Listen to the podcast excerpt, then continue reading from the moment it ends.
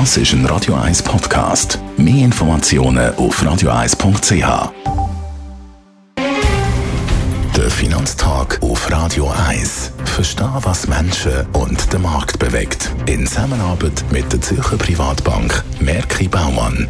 www.merkibaumann.ch der Gerard Piasco ist bei mir, der Anlagechef der Privatbank Merki Baumann. Natürlich das Thema, das im Moment die ganz grossen Schlagzeilen prägt in der Finanzwelt, aber auch sonst ist die Türkei-Krise. Gerard, um was geht es bei dieser Türkei-Krise? Man muss sehen, dass die Türkei eigentlich schon seit Jahren ein Patient ist auf dem Finanzmarktspital sozusagen. Sie haben immer schon ein Zahlungsbilanzdefizit gehabt, das aus der Handelsbilanz eigentlich geführt wird. Das heißt, sie sind angewiesen auf Kapitalflüsse aus dem Ausland. Und jetzt kommt natürlich irgendwann mal der Moment, wo man muss die Schulden bedienen muss.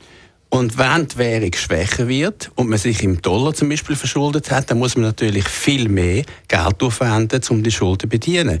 Das ist also ein schleichender Vertrauensverlust, der zugenommen hat jetzt mit den politischen Streitereien zwischen Amerika und der Türkei.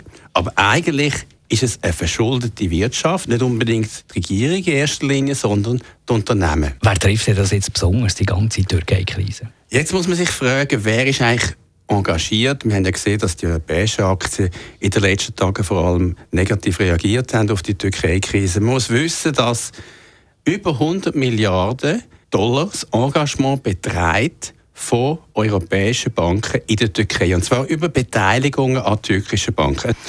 Die türkischen Banken die haben natürlich das Risiko, weil sie die Unternehmen wiederum die Verschuldung finanziert haben. Und jetzt merken wir, dass ein Teufelskreis wird. Das sind halt die europäischen Banken in Spanien, Italien und Frankreich betroffen von dieser Türkei-Krise. Und weil der Finanzsektor der grösste Sektor ist in der Gewichtung vom europäischen Aktienmarkt, geht der europäische Aktienmarkt vor allem ab. Und das zieht natürlich auch die Währung von der Eurozone, der Euro, gegenüber dem Dollar ab. Was sind die Folgen für äh, die europäischen Märkte? Äh, die Türkei äh, muss etwas machen.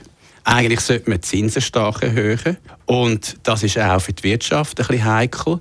Aber das wäre nötig, um die türkische Währung ein bisschen zu stabilisieren. Noch wichtiger wäre natürlich die Verschuldung runterfahren. Die hat man gar nicht so hochfahren aber ich glaube, das wird in nächster Zeit nicht so ähm, äh, lösbar sein für die Türkei, weil eben Politik dort eine große Rolle spielt. Erdogan äh, dominiert. Innerhalb von der Türkei gibt es wahrscheinlich gar keinen Konsens, wie das kann gelöst werden Das Risiko im Euro gegen den Dollar ist momentan eher gegen abwärts gerichtet.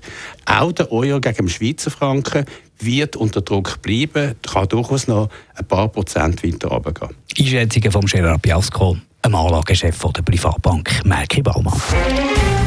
Der Finanztag gibt es auch als Podcast auf radioeis.ch. Präsentiert von der Zürcher Privatbank Merki Baumann. www.merkibaumann.ch